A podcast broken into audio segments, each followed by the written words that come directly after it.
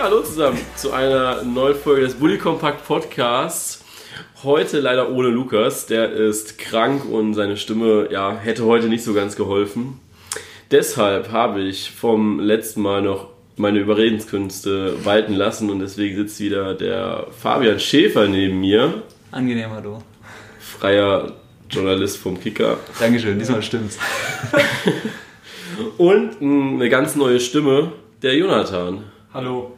Jonathan, magst du dich vielleicht einmal kurz vorstellen für die Leute, die dich nicht kennen? Also äh, ich studiere genau wie die anderen auch Sportjournalismus und Sportmanagement und bin seit äh, dem Herbst hier in Nürnberg. Und ja, ich arbeite leider nicht beim Kicker. Schade. Also ihr seht schon, äh, ihr nimmt so ein bisschen die Rolle ein vom Lukas heute. Dumm schwätzen kann er, aber für mehr reicht es dann aber auch nicht vielleicht. ja, äh, Bundesliga-Wochenende war ja jetzt und wir haben einen schönen Spieltag hinter uns. Da ist ja auch einiges passiert. Den Freitag überspringen wir jetzt einfach mal, ja, bitte, weil der war jetzt nicht so nennenswert. Aber die Bayern haben verloren. Wenigstens etwas. Also ich meine, du sitzt ja sehr, also du musstest ja schauen von der Arbeit her. Ja. Ähm, wie überrascht wart ihr, dass die Bayern es nicht geschafft haben, dieses 1-0 auszubauen oder über die Zeit zu bringen? Also ich war mir eigentlich, also spätestens beim vermeintlichen 2-0 war ich mir eigentlich sicher, dass es durch war. Ich war mir aber eigentlich auch noch im Einzel schon sicher. Weil ich Leverkusen zwar echt für eine gute Mannschaft halte, aber normalerweise, gerade gegen Bayern, wenn die, also die geben echt seltenst eine Führung aus der Hand. Aber auch mal was Neues. Passiert, ne? Ja, also ich hatte das Einzelspiel nicht gesehen gehabt, aber ich habe die Zusammenfassung gesehen und habe auch äh, sonst noch Live-Kicker, glaube ich, angeguckt. Und ähm, ja, ich fand schon ein bisschen überraschend, dass sie nach dem 0-1 das noch so hergegeben haben, weil ich dachte, jetzt kommt wieder dieser alte Bayern-Fluss quasi, aber es waren, glaube ich, auch ähnliche Probleme wie schon noch im Herbst, dass sie dann nicht mehr, quasi nicht mehr den Aktionismus gezeigt haben, den sie sich normalerweise wünschen. Ja, auch schon Probleme, die ja gegen Stuttgart aufgetreten sind, wo sie dann äh, kurz vor der Halbzeit einfach mal aufgehört haben, irgendwie zu arbeiten, da den Ausgleich kassiert haben und gegen Leverkusen haben sie halt aber auch nicht mehr angefangen, irgendwie zu arbeiten. Ja. Und es ging dann ja auch relativ einfach, wenn man sich so die Tore anschaut, war das schon, abgesehen vom Sonntagsschuss von Bailey, wo aber auch Sven Ulreich sehr, sehr schlecht aussieht, muss man halt auch einfach mal zusagen. Ja, absolut. Wobei man auch sagen muss, den musst du auch erstmal so aufs Tor bringen. Ne? Ja, trotzdem, also ich verstehe nach wie vor nicht, wie er die Mauer gestellt hat und ich verstehe auch nicht, warum er den Schritt zur Seite macht, wenn er nichts sieht. Also das muss er vorher merken. Aber, tja, die anderen zwei gehen dann nicht man ihn jetzt einfach mal. Ja, das stimmt. muss ihn jetzt so schnell nicht mehr sehen, von daher. Äh, ja, Lewandowski steht sehr in der Kritik, weil wir haben ja sehr kompetente Kollegen von Sky, den Herrn Hamann, der dann ja angefangen hat, da so ein bisschen zu stänkern, ne? Ja. Der Lewandowski ist nicht mehr so ganz der Alte und er geht nicht mehr die Wege, die er früher gegangen ist. Also ich kann mich an eine Szene des Spiels erinnern und die war da vor dem 1 0 von Goretzka wo Command, glaube ich, war es, mhm. Richtung Tor läuft und einfach sich denkt, okay, ich ziehe halt selber ab, obwohl Lewandowski halt in der Mitte relativ frei steht und das Tor eigentlich hätte auch machen können. Und er dann erstmal wirklich fünf Minuten, ich glaube, der hat sich noch nicht mal einbekommen, wo dann das Tor, wo der Ball dann drinne war von Goretzka, ja. Aber er hat dann einfach die ganze Zeit diskutiert. Ist das so, ja, fehlt es an Lewandowski einfach so ein bisschen an Motivation momentan oder was ist so sein Problem? Ja, also ich glaube schon, dass es teilweise wirklich an der Motivation hängt, zumal es ja im letzten Sommer oder war es schon im vorletzten Sommer, wo es, nee, war letzten Sommer, wo es ewig die Diskussion gab, ob er jetzt geht oder nicht. Äh, und ich habe auch das Gefühl, dass er, ich meine, der Junge trifft trotzdem noch in grober Regelmäßigkeit, aber das ist wahrscheinlich bei ihm einfach schwer, dass er nicht trifft, aber ich habe auch das Gefühl, dass er deutlich weniger nach hinten arbeitet oder allgemein mal mehr macht, als wirklich nur vorne auf Bälle zu warten, die ihm, wie ich mal das Gefühl habe, er glaubt, das steht ihm einfach auch zu, dass er dauernd Bälle bekommt, beziehungsweise dass alle anderen eher abspielen müssen, als das sie mal selber zu probieren, damit er seine Tore machen kann. Also ich muss sagen, ich bin kein Fan von, ha von Herrn Hamann, aber da hat er recht. Man muss ja sagen, dass letztes Jahr ja schon äh, so war, dass quasi in den wichtigen Spielen, also letzten März dann, ähm, dass er da ja auch nicht so geliefert hat, wenn er nicht getroffen hat. Also in der Champions League kam ja dann auch äh, relativ schnell Kritik auf, dass wenn er nicht trifft, er nicht gut spielt. Und dann wurde ja ähm, jedes Mal noch gesagt, ja, aber in der Bundesliga ist er noch so erfolgreich. Und ich finde, mittlerweile merkt man schon so, dass auch in der Bundesliga, also der, der, der Fokus bei den Stürmern geht ein bisschen weg von Lewandowski, jetzt auch die jungen Stürmer, die quasi so viel treffen, äh, also Jovic, Akaser und die ganzen. Und Also ich gucke zu selten Bayern-Spiele, ähm, um jetzt ganz genau schon sagen zu können, ja, der macht jetzt keine Wege hinter die Abwehr mehr oder so. Aber in Dortmund hat ihn ja eigentlich das schon ausgezeichnet, dass er auch aus der Tiefe kam. Also ich erinnere mich noch mal, vor, als er noch bei Dortmund gespielt hat, ein Tor gegen Fürth, wo er von links reingegangen ist und da drei Leute stehen gelassen hat. Und sowas sieht man jetzt halt nicht mehr. Vielleicht ist es nicht das Bayern-Spiel, dass er die Meter machen muss, aber ich finde, wenn er halt nicht trifft, dann spricht auch keiner positiv über ihn. Ja, auch gerade aktuell ist ja so, dass das ist ja auch nicht der Fußball von Nico Kovac. Also Jonathan, du musst ja ein bisschen wissen, weil du bist ja Frankfurt-Fan und äh, hast vielleicht auch ein bisschen geweint im Sommer. Ähm, aber es ist ja auch nicht der Fußball von Nico Kovac, wirklich nur in die Spitze zu gehen, sondern es ist ja schon so gedacht, dass auch mal ein Koman abschließt oder dass die Bälle von außen kommen, dass eben nicht Lewandowski dieser eine Zielspieler ist, den Kovac haben möchte. Ja. Also kann ich mich auch täuschen, aber also habe ich das jetzt wahrgenommen. Ja. Was mich so ein bisschen wundert, ist, dass bei Frankfurt noch bei Kovac so war, dass jeder mit nach hinten machen muss. Auch der Stürmer macht mit nach hinten mit.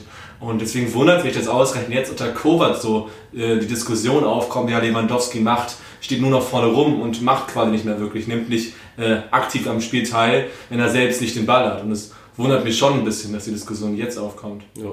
Es hat jetzt auch schon wieder ein bisschen gezeigt, dass das System von Nico Kovac auch anfällig ist. Also ja, wie gesagt, man kann sich die Tore anschauen. Das war jetzt wirklich, äh, ja, drei Pässe waren das, glaube ich, ja. auf einmal, wo der Ball lang geht und ich weiß nicht, Havertz, glaube ich, reingibt auf Volland. Irgendeine solche Kombi oder Brandt gibt rein auf Aranguis. Das sind halt einfach total einfache Bälle, die Bayern nicht verteidigt bekommt. Und man fragt sich einfach, was, was machen die die ganze Zeit, ja. Ja, also zumal also, man auch, glaube es war nach fünf Minuten oder so, hat der Hummels einen riesen äh, Patzer drin gehabt, mit einem wirklich Pass aus dem eigenen Strafraum, 10 Meter genau in die Beine von Havertz vielleicht, ich weiß es nicht mehr, da hat dann Ulreich aufgepasst, aber ich, bei den Bayern funktioniert es defensiv teilweise echt gar nicht. Und ich frage mich auch, woran es liegt, weil ich glaube, in der einzelnen Qualität kann es nicht liegen, weil eigentlich, auch wenn Hummels und Boateng der Kritik stehen, sind für mich beides eigentlich echt immer noch gestandene Top-Verteidiger. Aber hm.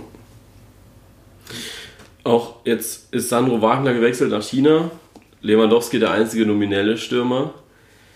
Muss man ja auch drüber reden. Also wer macht es denn, wenn er es nicht macht? Also holt man dann tatsächlich mal jemanden aus der Jugend, was ich Nico Kovac auf jeden Fall zutrauen würde?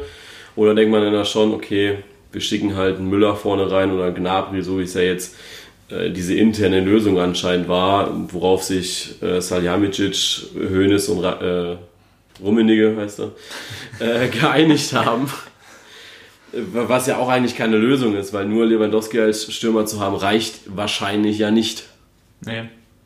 Weil wir wissen alle, wie regelmäßig Müller trifft. Ne? Also ich glaube, immer wenn wir einen Ticker irgendwie sehen, dass Müller mal getroffen hat, denken wir, hoffentlich kein Eigentor. ja, also sagen wir es so, ich bin immer noch auf der Schiene. Ich, so leid es mir tut, Jonathan, ich glaube, dass Luka Jovic nächstes Jahr in München spielt. Ja, hätte ich jetzt nichts dagegen, muss ich sagen, weil jeder weiß, also jeder Frankfurt-Fan weiß eigentlich, dass Jovic nicht länger bleibt. Aber was ich jetzt noch sagen will, äh, zu, dieser äh, zu dieser Thematik, dass Lewandowski jetzt quasi der einzige nominelle Stürmer ist, ich finde, dass Lewandowski auch ähm, in, in der Bundesliga von seinem Spielertyp für Bayern eigentlich genau der richtige ist. Weil es kommt selten vor, dass Bayern ein Team ist, was kontert. Was häufig ist so, dass der Gegner tief steht und da ist nämlich Lewandowski, der die Bälle ja an sich gut behaupten kann, eigentlich der richtige Mann. Und dann, und ich finde, dass ein Gnabry dann jemand ist, wenn du quasi Tempo-Gegenstöße machst, dass Gnabry dann der Richtige ist. Ja. Aber da muss man ja auch wieder sagen, wenn Lewandowski in der Bundesliga ausfällt, glaube ich halt eigentlich nicht, dass sie einen Gnabry oder einen ähm, Müller ersetzen kann, weil er einfach von der Spielidee und vom Gegner her, finde ich, passen die beiden dann nicht so gut rein. Auch wenn ich Wagner jetzt auch nicht als guten Stürmer halte. Wagner könnte da genauso wenig äh, ja, wobei Wagner ja auch ja Lewandowski sehr ähnlich war. Ne? Also einen Ball festmachen und dann irgendwie das Ding reinstochern konnte Sandro Wagner die letzten Jahre ja auch.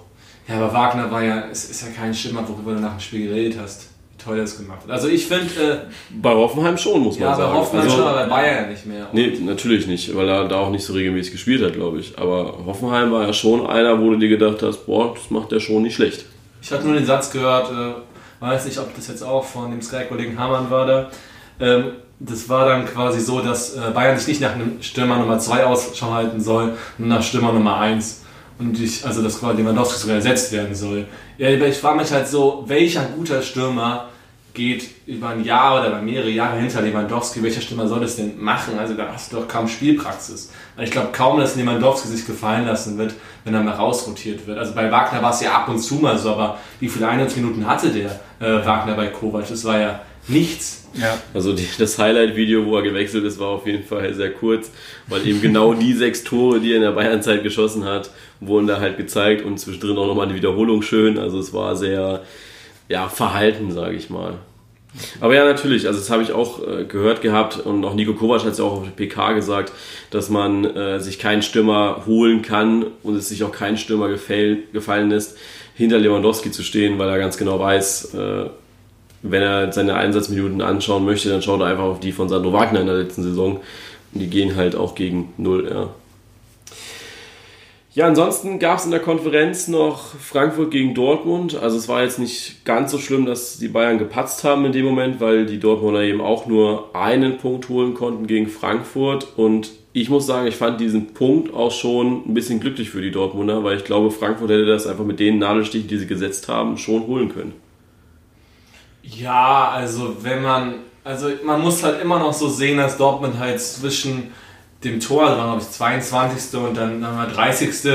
dass Dortmund bzw. Reus drei Chancen hatte. Davon waren zwei eigentlich hundertprozentige. Und in der Zeit hätten die die Frankfurter abschießen können. Ja. Und danach muss man sagen, hat Frankfurt ein bisschen weniger zugelassen, hat dann auch das Tor gemacht, was zu dem Zeitpunkt schon verdient war.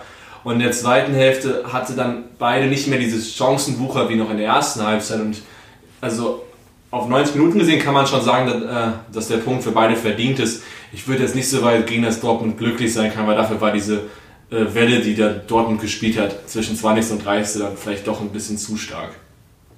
Ja, sehe ich ähnlich. Also ich habe das Spiel nur am Rande mitbekommen, weil es lief wo ganz anders, aber was ich gehört habe, war, dass eben Reus diese drei riesen Dinger hatte und ansonsten es im Großen und Ganzen eher ein ausgeglichenes Spiel war. Ja.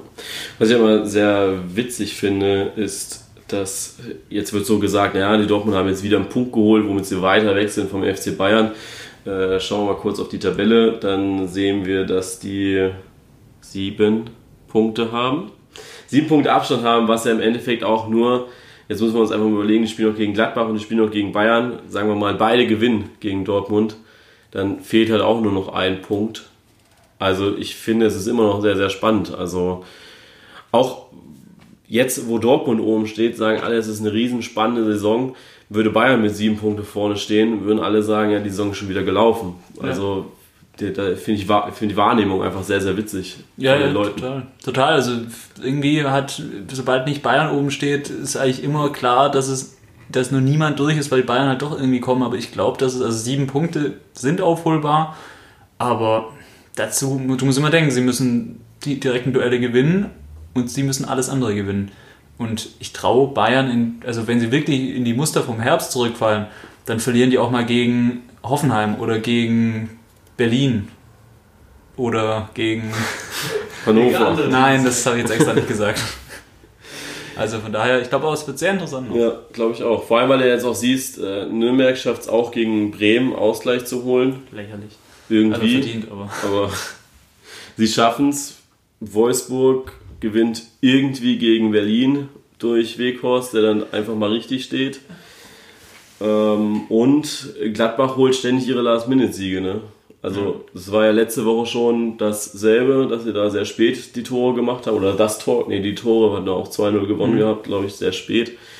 Und jetzt gegen Schalke machen sie es schon wieder so, dass sie mit Kramer und Neuhaus spät, die in einem sehr, sehr unattraktiven Spiel, muss man einfach mal sagen. Ja, furchtbar. Also ich bin äh, ich musste mir danach nochmal die Highlights anschauen, weil ich weggepennt bin einfach. Also es war einfach überhaupt nicht spannend. Ja. Aber Gladbach ist schon stark, was die da abliefern. Also muss man auch mal sehen, die sind gerade vor Bayern, wegen Torverhältnis, aber sie sind vor Bayern. Und man spricht halt null über Gladbach und wer weiß, am Ende ist irgendwie Bayern nur auf drei und Gladbach darf man nicht unterschätzen, weil zu Hause finde ich, ist Gladbach aktuell, habe ich so das Gefühl, also wenn ich sehe, dass Gladbach zu Hause spielt, okay, die holen drei Punkte, da wirken die ja fast unantastbar. Ich kenne jetzt nicht die Heimtabelle, aber ich kann mich jetzt an kein Spiel erinnern, wo Gladbach verloren hat. Und ich glaube, die darf man jetzt auch nicht außer Acht lassen. Bin dann gespannt, weil ich finde, Gladbach war in den letzten Jahren noch häufiger so, dass es auf einmal auswärts dann gegen vielleicht auch kleinere Teams, so äh, unter 13 oder unter 14, äh, auf einmal Punkte liegen gelassen haben. Weil ich denke, dass man solange Gladbach auch die Punktzahl hat, sollte man sie auch als Meisterschaftskandidat noch mit, mitsehen. Warum hier jetzt Gelächter entsteht. Äh, in der Heimtabelle ist Borussia Mönchengladbach nur Zweiter, weil sie ein Spiel weniger haben als Dortmund. Aber dafür sind sie auch ungeschlagen. Also neun Spiele, neun Siege, was schon sehr beachtlich ist in dieser Saison. Und das zieht sich auch, glaube ich, bis in die letzte. Also ich glaube, es sind so 13, 14 Spiele, die jetzt ungeschlagen sind im Borussia Park, was eine, ein verdammt krasser Wert ist. Und vielleicht sind es sogar mehr, wäre noch krasser. Ähm, und der Schäfer, der klappt förmlich zusammen, weil Hannover letzter ist mit nur sieben Punkten. Ja, ich meine, ich mein, klar, wenn man sieht, wohin der Auswärtstabelle Muss ja irgendwo herkommen. Ne? Ja, eben, eben. Und ich meine, es ist ja auch spektakulär, dass wir seit äh, nunmehr anderthalb Jahren auswärts nicht mehr gewonnen haben. Das musst du auch erstmal schaffen. Das ist spektakulär, wirklich. Und, aber trotzdem, die Heimtabelle tut mir insofern noch mehr weh, weil wir echt mal die Phase hatten, gut, das ist schon lange her, das war, als wir Europa gespielt haben, aber da waren wir mal über ein Jahr zu Hause ungeschlagen und haben, glaube drei Unentschieden geholt, den Rest alles gewonnen. Da war es echt, da hat man noch Angst, nach Hannover zu fahren. Heutzutage ist das mehr so ein Wochenendausflug. Die Festung. Kommen, drei Punkte nehmen, wieder gehen. Und am Sonntag gab es dann auch zwei Spiele. Einmal den FC Augsburg, die ja mit Finn Burgerson da mal ein richtiges Torfestival rausgehauen haben. Ich saß im Auto, habe dieses Spiel gehört und habe so gedacht, Alter, das gibt's doch nicht. Wie kann man sich denn so durchschummeln mit zwei Handelfmetern? Ja. Beziehungsweise wie kann man eigentlich so blöd sein, als Mainz zwei Handelfmeter zu verschulden? Also es waren zwei Handelfmeter, ganz klar. Ja. Äh, anders war es ja irgendwie bei Bayern gegen Leverkusen, wo der Hummels, der darf sich so breit machen, wie er möchte. Dann zählt das aber nicht als Ver, äh, Vergrößerung der äh, Körperfläche. Was ich sehr interessant fand, ne, dass Dr. Markus Merker gesagt hat, dass das überhaupt kein Argument ist. Jetzt bist du Schiedsrichter mit einer Schiedsrichterausbildung. Ist die Vergrößerung der Körperfläche ein Argument? Laut Regel ja. Ja, dann kennt ein Weltschiedsrichter die Regeln schlechter als Ja, du. Markus Merck ist eine Katastrophe. Also selbst ich, ich, ich, ich äh, mache jetzt hier so ein bisschen auf, äh, auf Wikileaks für Sportredaktion. Selbst in der Redaktion des Kicker ist äh, Markus Merck so ziemlich, also wenn er sagt, es war kein Elfmeter, dann schreibt man im Zweifel am nächsten Tag, dass es ein klarer Elfmeter war. Und andersrum, weil also was der Mann teilweise für einen Stuss erzählt, das ist wirklich bedenklich. Ja, also war Hummels für dich auch ein klarer Elfmeter? Das ist, ja, also der hat die Hand sonst wo und das ist ein Schuss aufs Tor. Also und da ist es auch kein Argument, dass er drei Meter wegsteht, weil auch wenn er fünf Meter weggestanden hätte, hat die Hand so weit draußen nichts zu suchen. Von daher. Also ich habe noch gelesen gehabt, dass irgendwie auch die Spannung des Armes ein Grund ist, ob er, ob ja. wenn der Ball irgendwie gegen die Hand, äh, gegen den Arm fliegt, wenn die Hand dann sich noch bewegt, dann ist es äh, kein Handspiel, weil er nicht äh, klar dagegen geht. Und wenn der Arm dann aber klar noch in der Position bleibt, dann war es ein angespanntes, also gewolltes Handspiel, wobei ich dann doch sage, naja, irgendwann sitzt man dann da mit so Muskelanspannungsmesser, die dann gucken, hat sich der Muskel bewegt oder so, ist halt. Du hast, glaube ich, also ich ja. weiß, bei meiner Ausbildung gab es gab es eine komplette Seite zum Thema Handspiel mit, glaube ich, neun Faktoren, die du berücksichtigen kannst. Unter anderem eben Blick zum Ball, angespannt, natürliche Körper. Wobei das auch wieder, was ist eine natürliche Handhaltung? Wenn du irgendwo hochspringst, ist eine natürliche Handhaltung vielleicht auch, dass du irgendwie das Gleichgewicht zu halten, den Hand, die Hand wohin streckst. Von daher, Handspiel kannst du immer diskutieren. Und also das war für mich ein Elfmeter, aber es war für mich richtig, dass der Videoassistent nicht eingegriffen hat, weil so eine klare Fehlentscheidung war es nicht. Ich finde, du kannst es mit viel gutem Bild Ich fand gerade schön, wo du gesagt hast, es gibt neun Faktoren, die man einhalten kann. Ja, eben, das ist es so, ja. So ist es irgendwie. Also, es gibt zwar diese, aber ich muss es nicht. Nee, also. es ist wirklich so. Also, es gibt, ich finde, Augsburg waren relativ zwei klare Sachen, die du auch als ziemliches Paradebeispiel für Handspiel nehmen kannst. Äh, wo Markus Merck aber auch widersprochen hat, oder? Oder ja. hat er nicht irgendwann widersprochen? Doch, beim ersten hat er gesagt, wo, auch, wo er die Idee her hat. Das habe ich auch noch nie gehört, dass wenn der Ball zuerst sozusagen gegen den Verteidiger prallt und dann an seinen Arm, also praktisch erst am Bauch, dann das, ist das nie Handspiel. Das habe ich, hab ich auch gehört gehabt und das wurde auch schon diese Saison öfters praktiziert, dass es dann Echt? kein Handspiel ist. Das ist ja völliger Wobei ich dann auch so ein bisschen gedacht habe, okay, also bist du auch ein bisschen selbst schuld, weil dann wäre das letztens, wo irgendein Spieler, ich glaube Bremen gegen, was war letzte Woche Sonntag, äh, letzte Woche Samstag, genau, wo sich der, äh, wo Augustinsson, wo Augustinsson da mit dem Ball kuscheln wollte, unbedingt an der 16er Kante. Und da habe ich so gedacht, naja, also äh, hättest du vielleicht auch nicht pfeifen müssen. Da hat ne? Markus Messi war früh festgelegt. Da war ein Hörer ran und hat sofort gesagt, klares, klares Handspiel. Um, um da mal kurz einen kleinen Exkurs zu machen, ich finde es ja sehr schade, dass Merkel nur noch so per Telefon zugeschaltet wird. Er sitzt jetzt in einem Studio. Früher war es noch so geil, da saß er immer, ich glaube, bei sich zu Hause und hatte im Hintergrund so eine Sky-Stadion-Tafel stehen und saß da in seinem Sky-Anzug. Und ich habe mir immer so vorgestellt, wie er mittags die Konferenz guckt und seine Frau neben ihm sitzt und wenn eine strittige Szene ist, muss die Frau schnell diese Tafel aufbauen, ihm seinen Sky-Sakko bringen und dann wird er live zugeschaltet. Markus, Markus, schnell, schnell! Genau, jetzt rufen sie gleich wieder an. Das finde ich ein bisschen schade, dass es heute nicht mehr so ist. Aber jetzt sitzt er Gott sei Dank mitsamt dem langhaarigen Social Media Experten Gott sei Dank immer da. Ricardo. Ricardo. Das ist der schlechteste Abklatsch im deutschen Fernsehen, den ich jemals gesehen habe. Der Social Media Experte wird auch immer angekündigt. Ja, ja, das ist, da kann man jeden hinsitzen, glaube ich. Die haben, die haben wirklich nur jemanden gesucht, der den Icke möglichst ähnlich sieht, Ja. aber dann irgendwie doch noch anders ist, ne? Ja, aber Augsburg hat gewonnen. Das ist so ein bisschen ein Nackenschlag für alle, die im Abstiegskampf sind. Auch du. Also für euch, Das also ist für, für. Hannover ist es ja eh noch ein bisschen Das hin, ne? Und der VfB hat jetzt so ein Vier-Punkte-Loch irgendwie, habe ich mir sagen lassen. Ich weiß nicht mehr, ob es. Ja, nee, drei Punkte. Drei Punkte und vier Punkte. Nee, drei Punkte, was hat der mir denn gesagt? Weil Amazon ist auch nicht so geil, ne? Drei Punkte Loch, ja, weil. Achso, wir haben ja einen Punkt geholt. Nee, wir haben jetzt nur drei Punkte Loch, also es geht weder nach oben noch nach unten, was am nächsten Spieltag höchstwahrscheinlich. Ähm, deshalb, ja, ist ein bisschen blöd. Und dann wären wir auch schon beim letzten Spiel, Stuttgart gegen Freiburg. Ja, was soll man da groß zu sagen? Du warst im Stadion, du musst sagen. Ich finde es immer schwierig, äh, wenn man im Stadion ein Spiel gesehen hat, dann zu bewerten, wie dieses Spiel war, weil du hast ja immer nur diese eine Perspektive und du denkst dann auch immer, okay, war das jetzt wirklich was und du hast dann vielleicht nicht richtig gesehen, also ich kann schon sagen, Pavard, das muss für mich eigentlich schon rot sein, also das Ja. ist, äh, hat schon was mit der Tätigkeit zu tun. Ähm, dann Gomez ist für mich allerdings dann wieder keine gelb-rote Karte, muss ich sagen, weil das erste Mal ja okay und beim zweiten Mal, also ich meine, wer, ich finde immer diese, diese Regelung finde ich immer ein bisschen schwierig, so im Luftzweikampf, du musst die Arme ja mit hochnehmen, also ich weiß nicht, wie die Schiedsrichter springen möchten, aber okay, der Aiti ging wahrscheinlich gar nicht, weil er einfach stehen, wenn ein Ball kommt, aber ansonsten ist das eine sehr, sehr fragwürdige Entscheidung und auch eine sehr, sehr fragwürdige Regel, finde ich, dass dann einfach alles konsequent mit Hand, äh, mit Gelb Ja. gewertet wird, finde ich, finde ich ein bisschen arg krass. Und dann ist natürlich auch ein bisschen Dummheit vom VfB gewesen, einfach auch in der Nachspielzeit nicht, ja, sich hinten einzumauern und den Ball einfach rauszuschlagen. Kempf hat, glaube ich, noch nie gehört, dass man auch einen äh, Befreiungsschlag nach vorne macht und nicht als Eckball zählt. Weil jedes Mal, wenn der versucht hat, einen Befreiungsschlag zu machen, ging der in Richtung Eckfahne. Und ja, fünf Minuten ist schon frech. Also fünf Minuten Nachspielzeit, das ist eine Unverschämtheit für dieses Spiel gewesen, War muss ich sagen. ja. Also hat innerlich wahrscheinlich bis fünf gezählt. Die letzten fünf Sekunden hat er gedacht, ja gut, fünf. Ja. Ja. Aber am Ende war es ein 2-2, was, was okay war. Also ich kann mich nicht beklagen. Es ist, war, ist blöd gelaufen, aber wenn der VfB wieder erst anfängt, in den letzten 10 Minuten Fußball zu spielen, also ich habe mich auch ein bisschen schlecht gefühlt, dass ich erst 10 Minuten nach Anpfiff im Stadion war, weil die Verkehrslage so krass war in Stuttgart. Und dann habe ich aber so gedacht, okay, du musst jetzt eh noch 60 Minuten warten, bis die anfangen Fußball zu spielen. Und genau so war es halt auch. Ne? Ist, ist blöd gelaufen. Das Spiel, ähm, äh, das, hatte, äh, das hatte ich sogar auch ganz gesehen. Und äh, du meinst ja auch schon, dass bei den Stuttgartern aufgefallen ist, was ich wirklich sehr seltsam fand, war, dass ja die, also Weinzel spielt ja mit zwei Flügelstürmern, äh, mit zwei Flügelspielern und mit zwei Stürmern.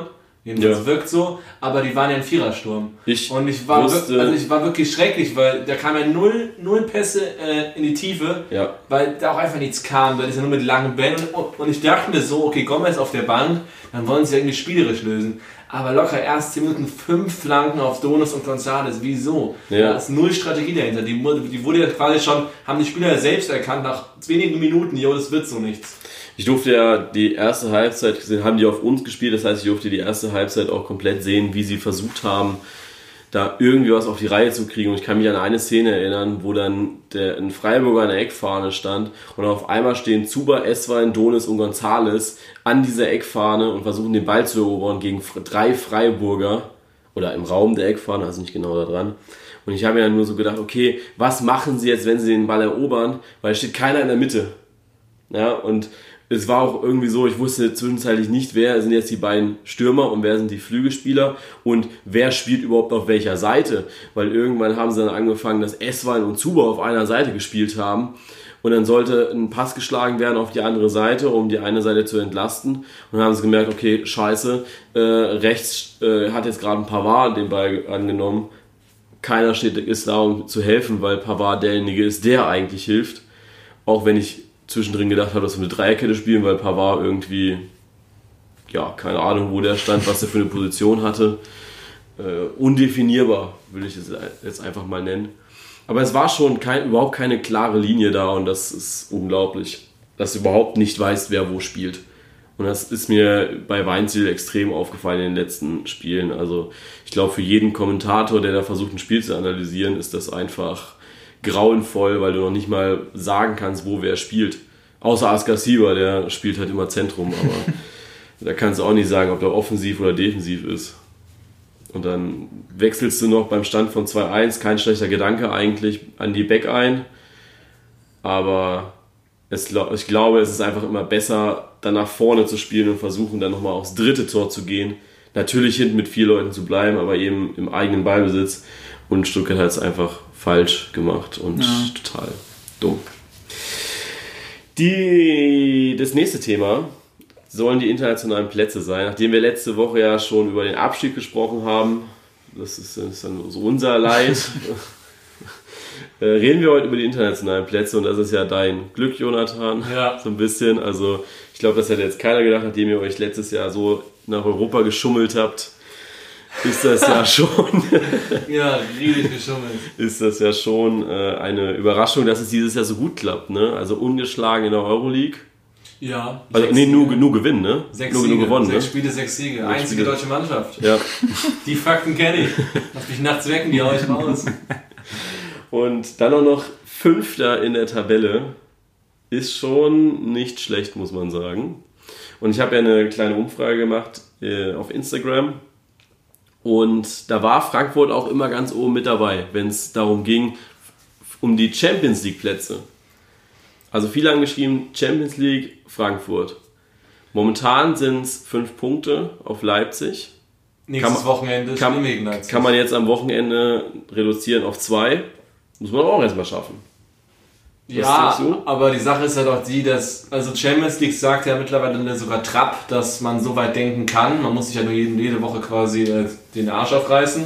Ähm, die Sache ist nur die, dass, wenn man halt da vorne diese vier Teams sieht, also Dortmund, Gladbach, Bayern, Leipzig, da sehe ich Frankfurt jetzt an sich nicht. Also wir haben zwar eine ziemlich gute Qualität mittlerweile, also unsere, unser Sturmtrio äh, ist ja bekannt, wird mit ausgelutschten Begriffen jeden Spieltag wieder geschmückt und ähm, ja, also ich finde, dass ja dieses Jahr vor allem sehr viel äh, die Medien quasi sehr auf Frankfurt spezialisieren, aber wir haben nicht viel mehr Punkte als letztes Jahr. Aber wir haben, wir haben halt schon mehr Qualität, aber also Champions League, muss ich sagen, sehe ich die vier Teams, die da oben gerade auch sind, äh, auch die, die am Ende da oben stehen, können ich sehe Leverkusen noch äh, Richtung Champions League, muss ich sagen.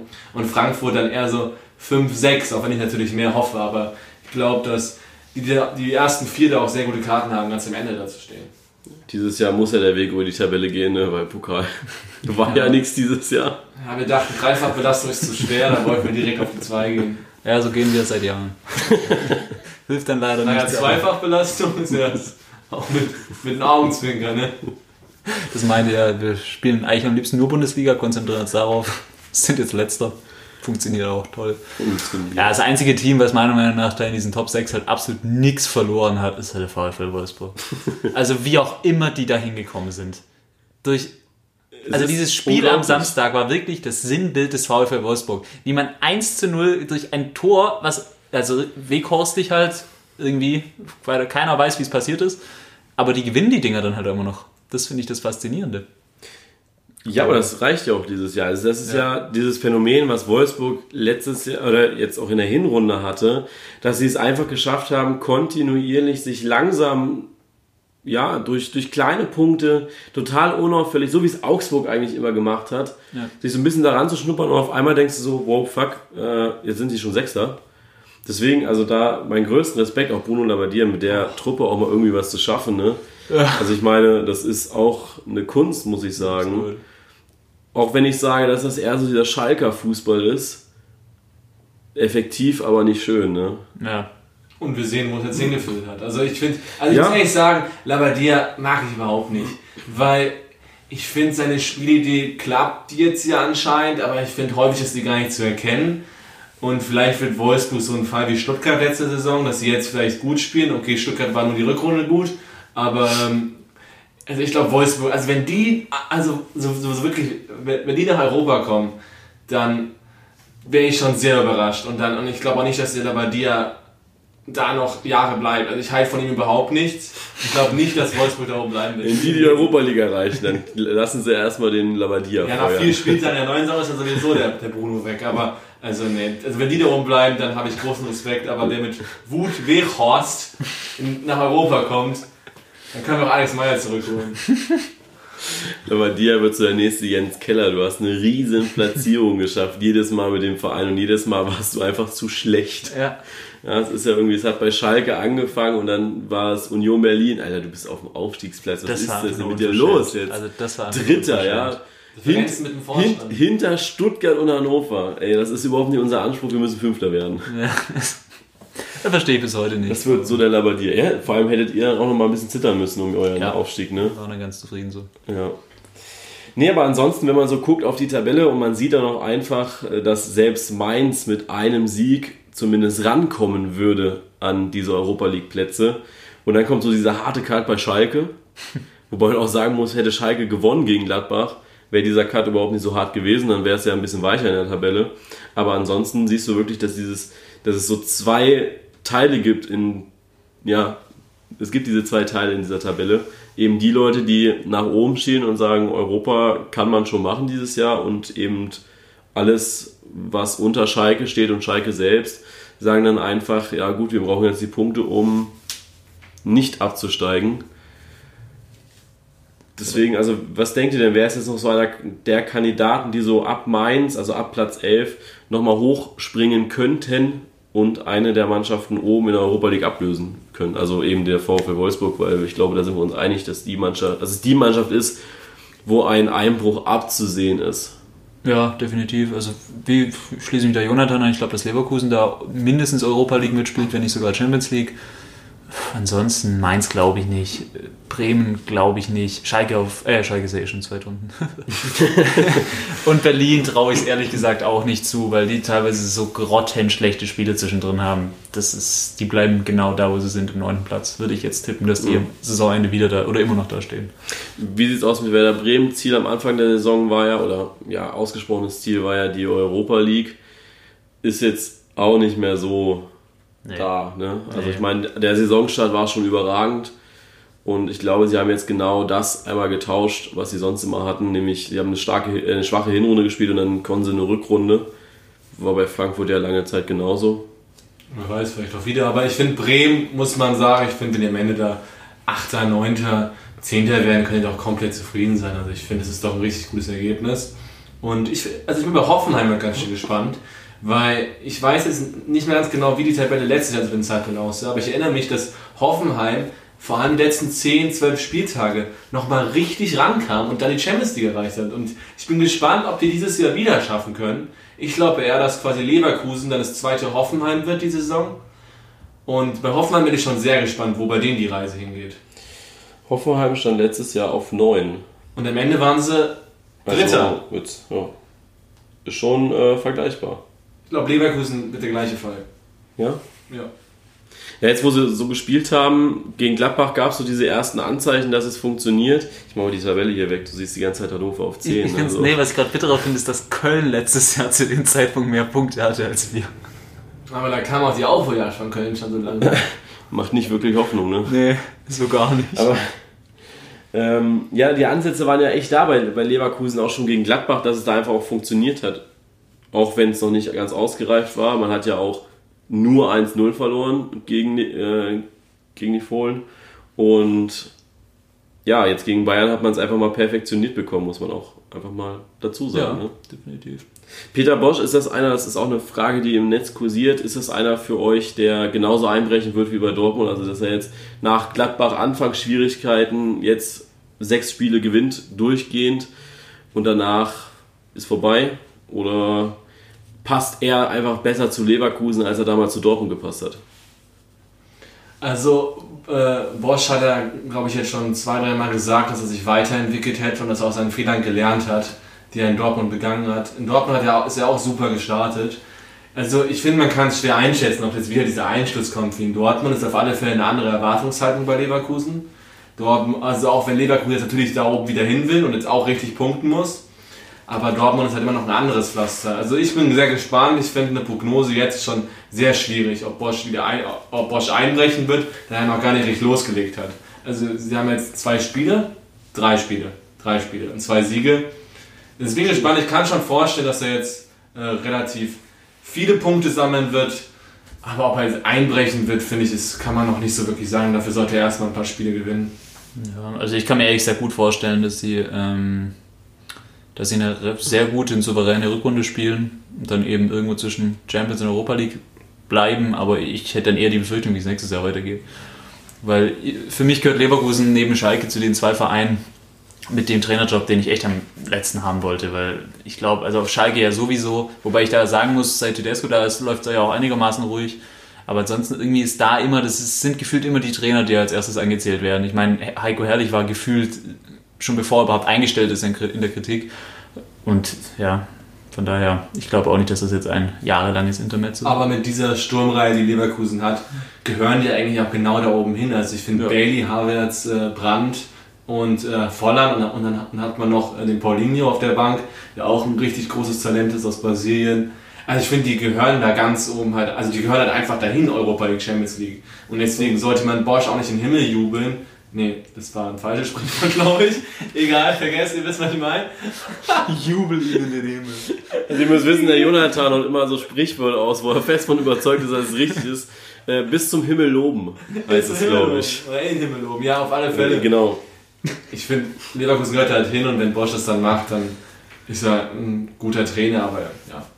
Ich glaube auch einfach, dass in der Hinrunde herrlich äh, irgendwas, also muss sehr viel falsch gemacht haben, weil Bailey war letztes Jahr einer der größten Spieler der Saison. Also ohne Frage, das war so der linke Flügel, der eigentlich immer funktioniert hat bei Leverkusen. Und die Saison hat er gar nichts gerissen, hat kaum gespielt, wurde dann ja auch irgendwann ersetzt.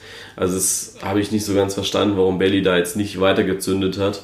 Wahrscheinlich auch vielleicht der Druck, weil viele dann gesagt haben, naja, da kann es auch re relativ schnell mal nach Madrid oder Barcelona gehen oder England. Aber ja, es zeigt noch einfach, dass die Spieler nicht so belastbar sind, wie man anfangs denkt. Ne? Gut, also legen wir uns fest, dass bei diesen drei hier ganz oben, Dortmund, Gladbach und München, da passiert jetzt relativ wenig, außer dass die untereinander vielleicht nochmal ein bisschen tauschen werden. Könnte ja auch bedeuten, dass wir einen siebten Europa League Platz oder also der siebte Platz ein Europa League Platz wird. Kommt ja häufiger vor. Sollte vorkommen, wenn die richtige Mannschaft im Finale gewinnt. Die Bayern. ähm, ja, aber es kann ja eben gut sein, dass jetzt eben Dortmund und Bayern das dann ausspielen unter sich und dann irgendeiner wird schon im Pokal da das Ding reißen. Der vierte Platz ist noch ein bisschen schwammig in der Champions, äh, für die Champions League. Sind zwar fünf Punkte, aber der Abstand kann eben nächste Woche oder jetzt am Wochenende schmelzen, wenn die Frankfurter das Ding holen. Also sind wir uns auch einig, dass Frankfurt auf jeden Fall Europa spielen wird ja. und äh, Nagelsmann die Leipziger auch Europa übernehmen kann, darf, ja. sollte. Also Europa auf alle Fälle. Ja. Und Wolfsburg, die fallen hinten runter. Hoffentlich. Außer Bruno denkt noch was aus. Man weiß ja nicht, vielleicht geht's noch höher. Ja, Meisterschaft, ne? Das wird die Aufholjagd jetzt dieses Jahr. Ist ja ein Erfolgstrainer. Und Leverkusen ist die Mannschaft, wo so gesagt wird, okay, die schaffen das noch, Platz 4 ist jetzt nicht unmöglich. Nö, da kann man schon noch in die Champions League reinhauen. Ja. ja. ja. Auch die können sich auch noch über den DFB-Pokal für die Europa League qualifizieren.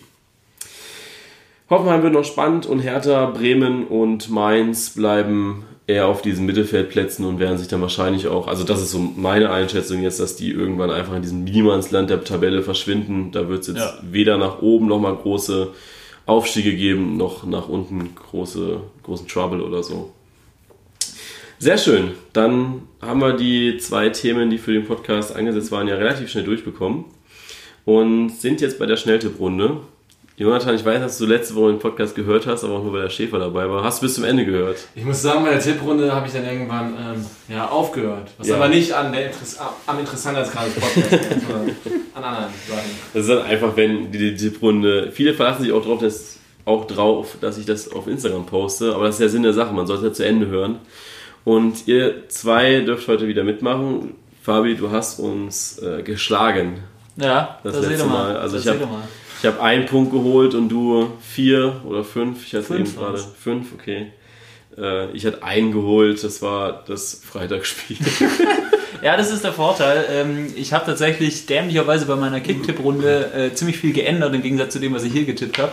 Und hatte am Ende des Wochenendes vier Punkte. Und zwar durch das Hannover-Spiel, was Gott sei Dank gerade immer meine zwei sicheren Punkte sind. Und wäre nicht für dieses verdammte 3-0 noch gefallen, hätte ich sogar Gold richtig gehabt. Äh, Von daher, ich verlasse mich jetzt wieder aufs gleiche Gefühl wie letzte Woche und Sehr schön. bin bester Dinge. Dann fangen wir einfach mal an mit dem Freitag Mainz 05 gegen Bayern 04 Leverkusen. Äh, Ich bin immer der Letzte, deswegen fangen wir vielleicht bei Jonathan an. Ähm, ich, da sage ich Sieg Leverkusen. Ja. Sieg Leverkusen. Ich sehe schon, das wird auch wieder einseitig. Äh, Das tippe ich auch.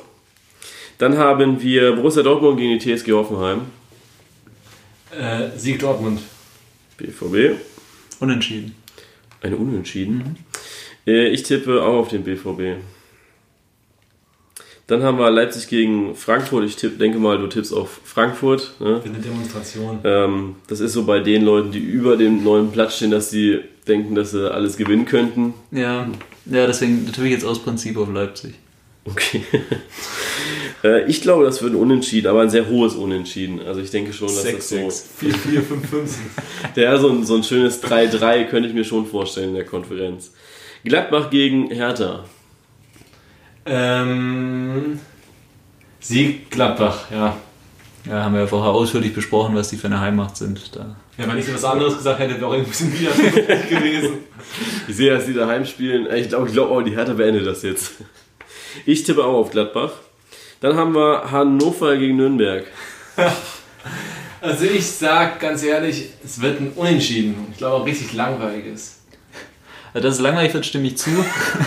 Aber ich würde auf ein 1-0 oder sowas, ich setze auf Hannover. Ich glaube, dass das ist jetzt, muss jetzt mal passieren, dass wir jetzt dieses Ding gewinnen. Ist ja zu Hause, ne? Ja. Ähm, in Anbetracht dessen, dass Nürnberg ja jetzt unter der Woche gegen HSV spielt und ich glaube, dass sie gegen HSV gewinnen werden, denke ich auch, dass sie jetzt einfach so diesen Mut aus Hamburg mitnehmen nach Hannover und auch gegen Hannover gewinnen. Also ich tippe auf Nürnberg. Dann haben wir Freiburg gegen Wolfsburg. Wird ein Unentschieden. Das widerspricht mir aber Wolfsburg. Ich sehe schon, bei dir fallen die richtig tief in der Tabelle. ich tippe auf Freiburg. Die haben mich so überzeugt am Sonntag, dass sie das schon packen werden. Das Topspiel, und ich weiß nicht, warum dieses Spiel immer noch als Topspiel gewertet wird, weil ganz ehrlich, äh, lass doch lieber Leipzig gegen Frankfurt 18:30 spielen. Aber es ist der FC Bayern gegen Schalke 04. Sieg Schalke, Matondo trifft dreifach. Unentschieden. Ich sehe schon, die Schalke-Fans, die werden sich diese Szene, wo du jetzt gerade hast, einfach rauscutten und die ganze Zeit als Dauerschleife. Ich tippe auf die Bayern. Gegen Schalke funktioniert das irgendwie immer. Werder Bremen gegen FC Augsburg. ähm, unentschieden. Bremen. Und ich tippe auf Augsburg. Für den Bogerson und so. und ich weiß, dass die Bremer auch sehr gerne mit der Hand spielen. Düsseldorf gegen Stuttgart. Sieg Stuttgart. Ja, Schäfer. Das ist für mich das Schwerste tatsächlich an diesem Wochenende. Mm. Doch, ich tippe auch auf Stuttgart. Okay. Ich jetzt als VfB-Fan ist natürlich schwierig, jetzt nicht auf VfB zu tippen, wenn ihr schon dann dran glaubt, ne? Ja, dann äh, gehe ich mit, auf den VfB zu tippen. Sehr schön.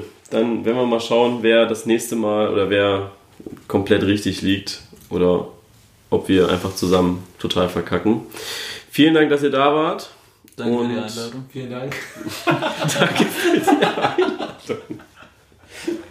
Man muss dazu sagen, dass wir, glaube ich, seit der Mittagspause heute um 12 bestimmt Nee, schon viel früher, ne? Also ich glaube. Schon vor der Uni angefangen. Wir haben schon sehr, sehr lange an dir gearbeitet, bis wir dich dann um halb zwei so weit hatten, dass du gesagt hast, äh, redet einfach bis zum Ende der Uni nicht mehr mit mir und dann mache ich's. Wo war, ich war auch echt überrascht, dass Ich auch. das ja kam. Ich auch. Ich möchte dazu sagen, dass das nicht aus Missachtung gegenüber des Podcasts oder sein, seiner Zuhörer oder sonst was ist, sondern primär, weil ich oder weil wir alle morgen eine Prüfung haben, für die ich jetzt einfach noch lernen muss. Aber ich wurde ja nicht gelassen. Man muss auch einfach dazu sagen, dass diese Prüfung in Anführungszeichen einfach ein Referat ist, wo wir uns das Thema selbst aussuchen konnten. Prüfung. Präsentations. Wir mussten einfach nur eine Präsentation halten und ich meine, reden können wir ja alle irgendwie und Ja, schön aussehen tut es ja bei jedem irgendwie. Ne? das stimmt natürlich. Also, vielen Dank, dass ihr da wart. Auf ein nächstes Mal. Ne? Unbedingt. Sehr gerne. Das machen wir dann in der Woche, wo wir BWL und Marketing schreiben, dienstags. Wir fragen dich auch nicht, du kommst einfach. So, vielen Dank. Bis zum nächsten Mal. Ciao. Auf Wiedersehen.